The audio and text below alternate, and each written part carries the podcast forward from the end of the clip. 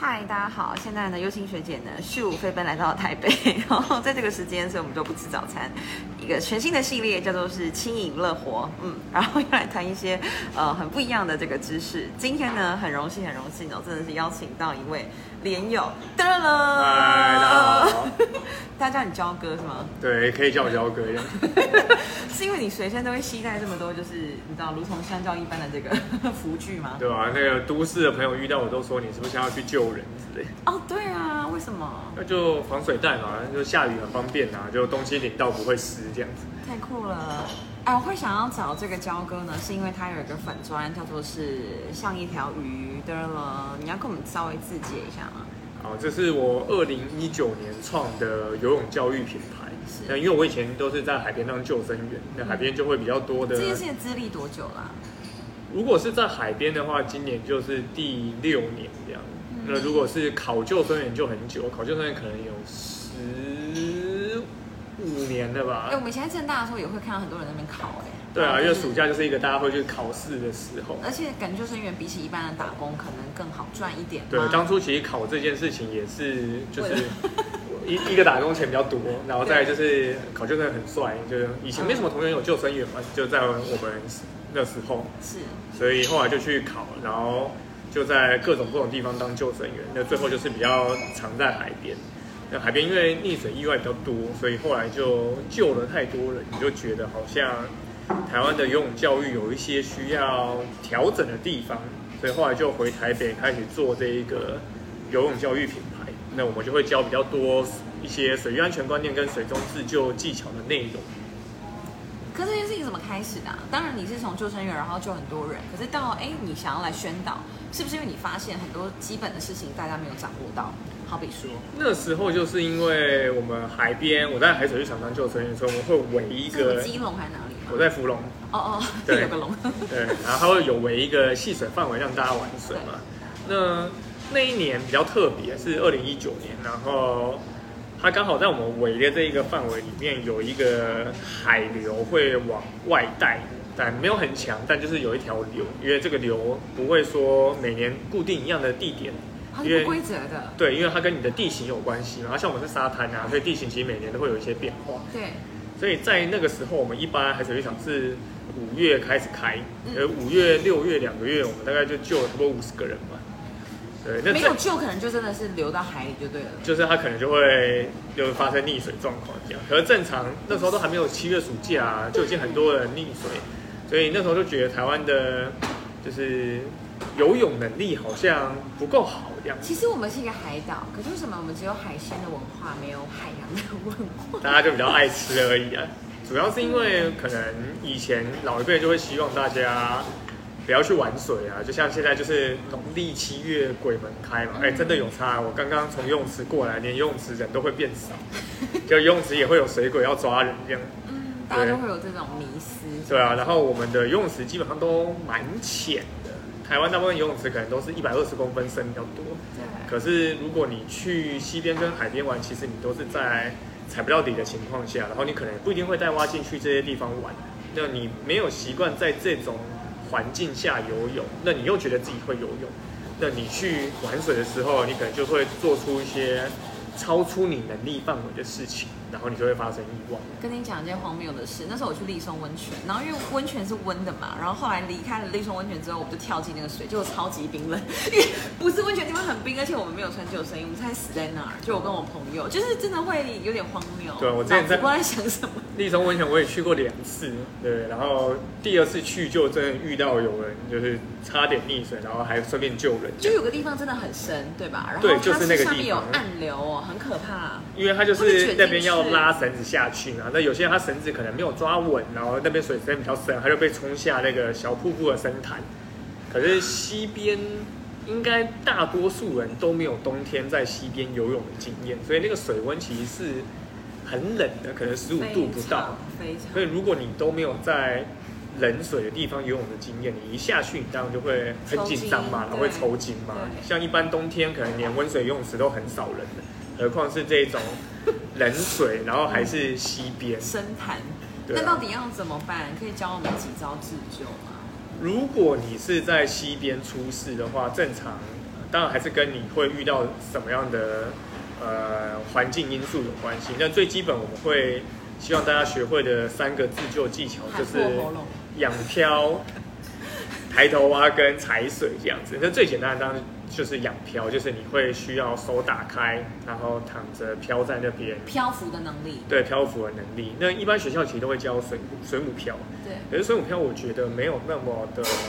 实用，主要是因为一来你不会带蛙镜，所以你在看不到的情况下，你对你就会觉得很可怕。再就是你水母漂不可能憋太久啊，所以你要抬头起来换气，对，换气会很花时间，然后也会累。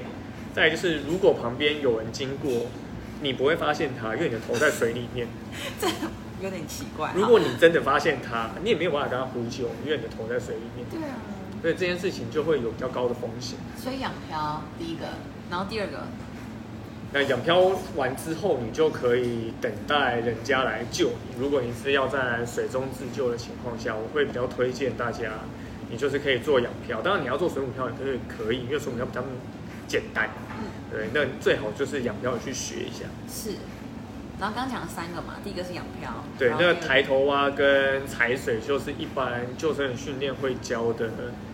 自救技巧。那这两个其实都比较难，然后我也不知道为什么学校都没教这样，因为我觉得它很实用，它都是让你在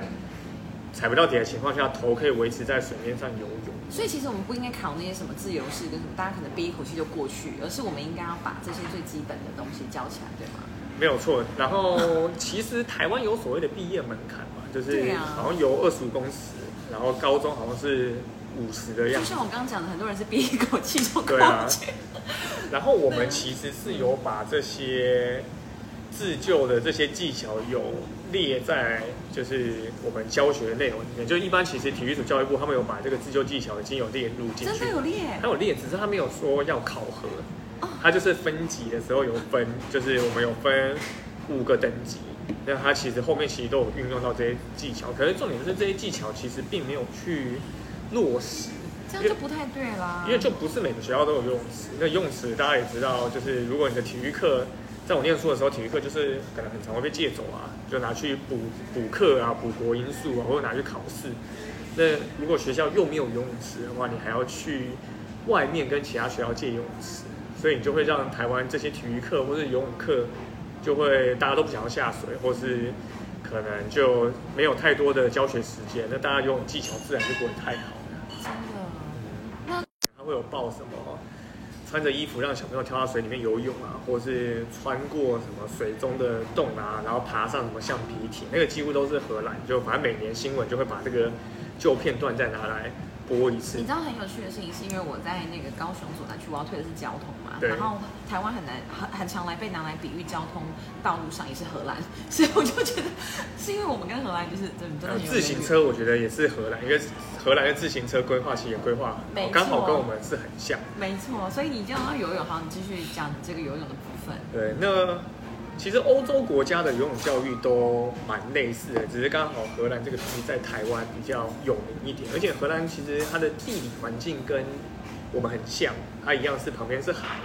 然后城市里面有很多渠道啊、湖泊、河川，可是。他们因为怕这些，比如说小朋友溺水啊，或者他们之前有发生过比较严重的溺呃，算什么水灾，所以就会让他们去想说我要怎么去跟这些水相处，所以他们就把他们的游泳教学设计对应到这些可能你会发生溺水意外的一些场景，然后根据这些场景去回推我应该要教哪些的内容。这不就跟我们玩嗯桌游或电动很像嘛？就是我们为了要破关，所以我们要学习什么样的技巧？对，我们可能就会去查金手指啊，然后看 YouTube 影片啊，然后看玩家怎么闯关之类的。对啊，可是我们在台湾反而是可能学科上很重视，然后考题呀、都有题库，可是这种户外的就没有人教我们。对啊，如果把防疫教育的知识也列为学校的一个，比如说教学的内容的话，那其实就可以避免很多溺水意外发生的。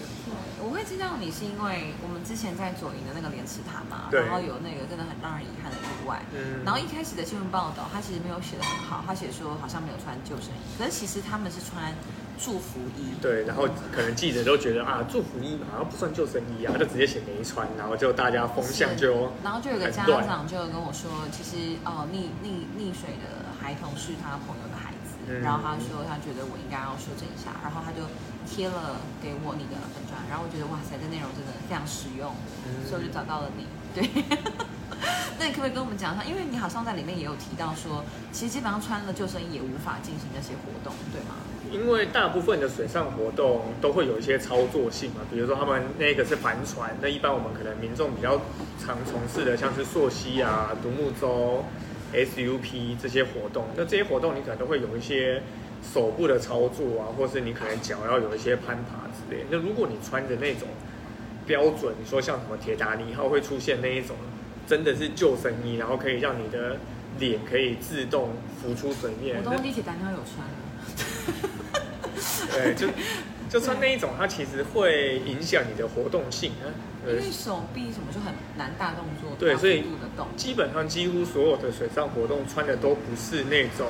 是，丑丑的就是。对，那种是很就是啊算什么福利系数很高，可以让你人浮起来的救生衣，他们都是叫浮力浮力衣，或是浮力背心，或是祝福衣，它就是有提供一定的浮力，然后让你人真的掉到水里面，其实你是可以浮起来的。如果你是有意识的情况下，你其实可以是让你的口鼻自己朝上。那穿着这些比较轻薄的浮力衣，它在做水上活动的时候，其实才是比较方便的方式。这样，嗯，对，所以救生衣当然就是你可能是去啊、比如说你去比较外海的地方，然后你去从事可能钓鱼活动，你没有要做什么太大的动作，因为可能钓鱼就这样子拿着。那那种情况下，你可能会穿到救生衣的等级。但如果没有到那种情况下，一般水上活动都是穿着浮力衣。那就是你从讲这些我们都很不晓得的知识，然后到后来出了一本书，这当中有什么原因或是有趣的事情？像我那时候会开始做这个游泳教育品牌，也是我看到网络上有人在分享他以前去国外浮潜，然后差点溺水的经验。然后那是一个游泳校队的人，然后他说他就去国外参加浮潜活动，然后那一天天气不好啊，浪有点大，但他们还是出发了。然后到现场以后，导游就说啊到了啊，你可以下去了。然后就看到外国可能小朋友啊，就拿着面镜、呼吸管、蛙鞋就跳下去，然后就想说啊，林北以前游泳队不能输这样。对，他就跳下去这样，然后跳下去就发现，哎，就是水都看不到底啊，因为天气不好啊，然后又有点浪这样子，然后就差点，他就觉得这个很紧张，然后就差点溺水这样，然后就上网分享这个经验。然后我那时候就还在芙蓉做全职的救生员，我看到以后我就上网回复他说，哦，因为国外可能在游泳教育上，它是比较提倡你要去亲水，然后享受这些水上活动，所以你会学会怎么在这些开放水域游泳。可是台湾可能比较崇尚竞技式的游泳教学，所以你可能才会发生这个都先塞好一个很安全的场域给你，对你也不会发生什么意外。对，所以你才会发生这些状况。所以我就开始去网络上回复这些内容。那写着写着，我就想说，那这些东西也不只是问的人需要嘛，可能大家都会需要知道。所以我就开始把这些写的东西去投稿到一些媒体。那刚好我就有在 U D M 名人堂那边就开始固定有写这个专栏文章，就写关于这些水域安全知识的内容。那就这样写了几年之后，出版社刚好看到，他就觉得这个东西好像可以把它汇集成册来出版，所以就很幸运的今年出版了这一本书的。很棒哎、嗯然后都看到你大概是都是七月的时候办很多的这个活动签书会，对啊，我们就除了办游泳课以外，然后我们也会办一些工作坊的活动，就希望大家戏水都能平安的。是。那这些工作坊可不可以来高雄办啊？我也是觉得蛮想的，是 我只要是要怕跟出版社谈吗？我们好奇这当中的这个妹妹跟我只怕办的办不成啊，会不会大家没有要来一样？因为就是不够多人想学一定。很多的啊、就像我们刚刚有聊到，其实高雄是很多开放水域对吗？而且是扫一个 QR code 就可以下去。。嗯对，但是这个情况下，其实我们的水域应该要能够更提倡这个安全的自救的知识才对啊，因为我觉得其实大多数的溺水意外都是可以事前避免的。嗯那你只要有一些水域安全知识，比如说很多很基本的，你不要穿什么牛仔裤下水啊。这有人不知道吗？哎，可是你就是还是会看到有人会穿牛仔裤下水，然后比如说不要穿，不要喝酒下水啊，然后你跳水你不会游泳，你要穿救生衣啊，然后不要自己去玩水啊，这种很多都是基本常识的东西，但民众还是有些他想玩水的时候他就会忘记。那如果你会这些防溺教育知识啊，这些水域安全的知识，那其实你就能够避免这些溺水意外。因为很多人就会说什么善泳者溺嘛，会溺水的都是会游泳。那因为不会游泳的人，他也不会去玩水，对，他根本就不会下水。这是第一个。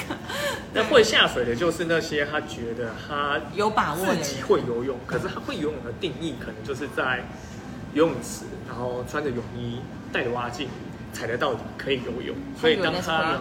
去这些开放水域的时候，他就不会游泳了。所以我觉得这个其实都跟你会不会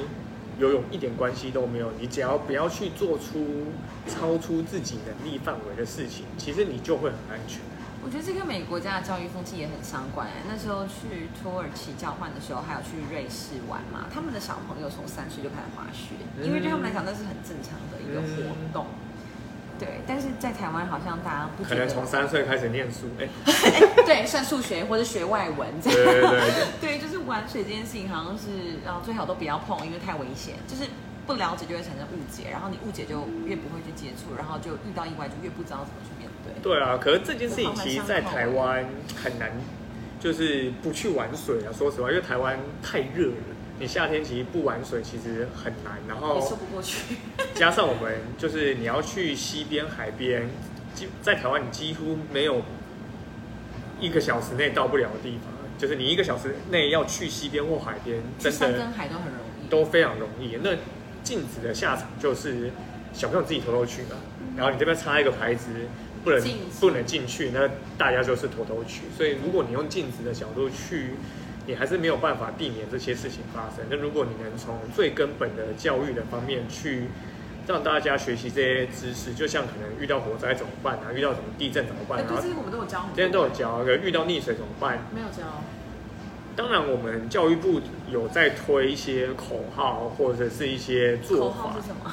比如说有什么防溺十招啊，然后、嗯然后救溺五步啊我到啊，现在只知道冲脱泡盖手，我不知道那些东西。对啊，这边有一个口诀也是可以跟大家讲，叫做叫叫声抛滑，这个也是我们一直教育部有在推的一个，就是溺水遇到的时候要有的口号。那第一个叫，你你觉得是什么？呼救救命，第一个叫就是呼救这样子，就是你要先大喊说这边有溺水人，呃，让周遭的人知道这边可能会需要协助帮忙。对，那我们现在讲可能都知道要呼救，可是当你今天发现有人溺水了，尤其是你的家人朋友，很多人第一件事情就是冲下去冲下去救他，然后可能也没有带防具。那这件事情你只要有意识去想，你可能就不会去这么冲动做这些事情。那第二个叫基本上就是打电话报警。对，如果现场的环境就是你没有办法自己去救援，或者你手边器材不够的话，那你打电话救就是叫救援，就是一个最好的救援行动。那第三个绳子呢是说，你可以用一些延伸物嗯，伸给逆者抓。如果那个逆者没有离你很远的话，比如说你去溪边玩，你可能会带油灯三杖，你可能会带自拍棒、摄影机脚架，或者是有一些长的竹子啊、木头啊，给他抓。那给他抓到之后，就可以把它拉回来。那第四个抛子就是你可以抛一些浮具给他抓，举凡像救生衣、救生圈、游泳圈，对，都可以。像我带这个防水袋啊，说为什么每天背防水袋出门这样？那防水袋你把它卷起来，其实里面有空气，它就可以做成一个浮具，浮具，然后让大家可以抛出去救人这样。那最后一个滑子呢，就是说你可以滑一些大型的辅具，然后到逆者旁边救他。比如说你刚好在冲浪，你要滑独木舟，你要滑 SUP，或者是你有救生圈这些东西，其实你也可以滑过去逆者旁边，让他有东西抓。那这样你也会可以去协助他救援这样。叫叫声抛滑。抛滑，对，实用吗说话我觉得这个口号算蛮简洁好记的，尤其是第一个叫，嗯因为很多溺水意外，真的都是嗯去救人的人有救有让小朋友上来，可是救人的人可能反而没有上来。对，反正第一个叫跟第二个叫，我觉得是蛮重要的，就是希望大家可以记住哦，叫叫声抛滑。对，叫叫声抛滑。嗯哼，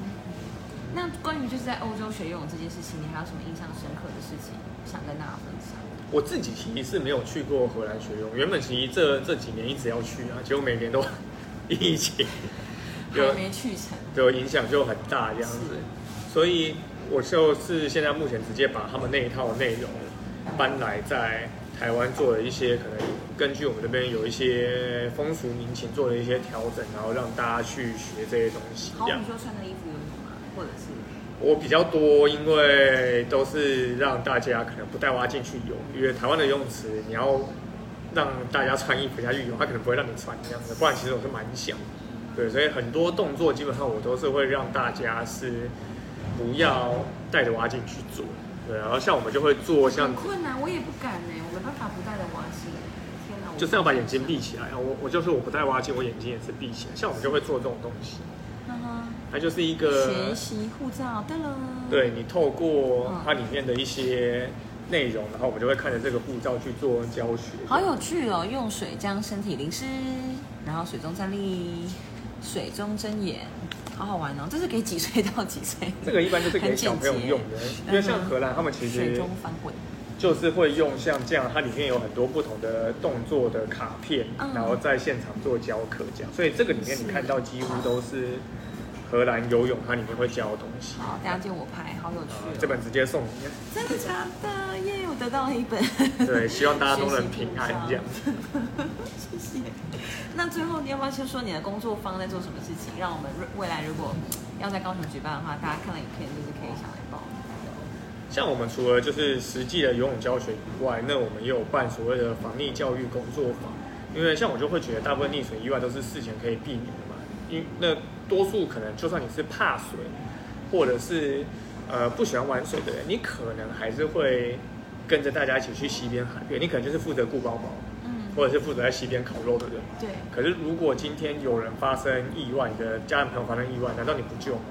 你可以不要下水救他，可是你可以知道怎么救？在岸上你要做哪些事情。所以像我们的工作坊，我们就是在教室授课，我们就会透过一些影片、意外影片分析，然后一些小组讨论啊，然后有一些任务要让大家解决，然后我们在教室透过这些东西来学水域安全观念跟一些岸上救援技巧。如果你可以在事前就帮助大家避开这些可能溺水的风险的话，其实根本就没有到你需要就是自我救援技巧部分。了解，这很重要哎。那我想知道更确切的技巧，好比说那是需要一整天的时间吗？然后大概是几个人？然后他们会一个人花多少钱？然后这类这类的。像我们目前有分成人、亲子跟小朋友自己上这样子。是，对，那成人的就一直很难开成啊，大人都觉得自己很行，了不对，所以不一定会来上这样。所以我现在主要还是开亲子的比较多，那亲子的一般会建议可能在六到十岁的小朋友可以来上，因为它里面就是会有一些知识的描述，所以如果太小的小朋友其实会有点难懂这样。那如果太大的话，当然也是可以来上，就怕他觉得无聊这样。那一次是一个小时，对，然后里面会有各种像我们刚刚讲这些内容，然后会直接送你一个防水袋，哇然后然后我们就会在现场做一些防水袋救援的一些操作，然后我们现在是一大一小收九百五十元这样子。那如果是学生的话，学生就你可以是可能是都是国小生啊，或者都国中，都是高中都可以，就是年龄相近的人。那这样大家一群可能同学或朋友上，其实会觉得比较有趣一点，因为我们就会分小组，然后就会有一些奖励机制，然后根据以前的经验，大家会玩的蛮热络的。因为如果如果是小朋友自己上的话，可能我们就可以再拉时间久一点，可能到一点五个小时或两个小时都可以这样。子。那几个人比较妥当？二十。目前我设定就是最多可能大概是二十四左右，因为像我们一般可能会就是会分组，那人再多的话，当然就是也可以，就是你要把时间再拉长，然后让大家都参与到这样。那所以一般我大概就是从可能十五到二十四这之间，对。好，所以只要跟焦哥敲时间，对，欢迎大家网络找我敲时间，就可以来高雄开。对，我觉得其实没有这么难开啊，因为像比如说一般家庭可能就可能就两个、三个、四个都有嘛，就看是亲子有几个人来上，所以其实你大概五个家庭差不多就可以开了。五个家庭其实很容易啊。户外的指的是说去开放水域上课嘛？我原本去年有规划开放水域的训练，然后装备都买了，有买了一艘独木舟，然后买了一艘 SUP，然后做了很多防水代架，然后后来就因为疫情嘛，所以这件事情就暂缓。然后今年原本也是想说要来推广一下，可是后来就清明节疫情又爆炸了这样，所以今年可能就一般来连池潭第一次用你的装备。好吸引人！对，开放水域的现在就是还在计划中，因为开放水域它可能就会比较需要更严谨，可能会需要有人借护啊，然后可能需要助教啊。了解了解。啊，有这些能力的人，他可能现在也都很忙，就他们可能在带他们的水上活动啊，或者在教课，所以今年可能就要再看看还有没有办法规划出来，因为再来可能就会比较冷了，因为西边跟海边其实是。水温比较低的，尤其是西边。好，那我们就先办室内的。好，OK，高雄见了。那最后还有什么想跟大家宣导的？好，呃，欢迎大家去可以购买我的新书，哎，自己夜配一下。可以可以。还没有讲到书名对不对？书名叫《跟着救生员学水中自救》，就各大书局，不管是实体书或电子书，基本上。都都蛮畅销，对，都买得到啊！希望大家支持才可以畅销，对吧？虽然夏天好像快过了，其实冬天还是很多人会去玩水啊。像这几年就很流行所谓的野溪温泉，对对，然后可能说不定再过一阵子大家就会出国了，因为我已经有朋友开始。出国，明年三月啊，很多人买已经买机票。对啊，所以你出国也是会去玩水嘛，所以相关的一些知识或技巧都先学习，其实对自己安全是很有帮助。就希望大家玩水都能平安。谢谢香蕉哥哥，请大家要去购买，跟着救生员学水中自救。好，拜拜，拜拜。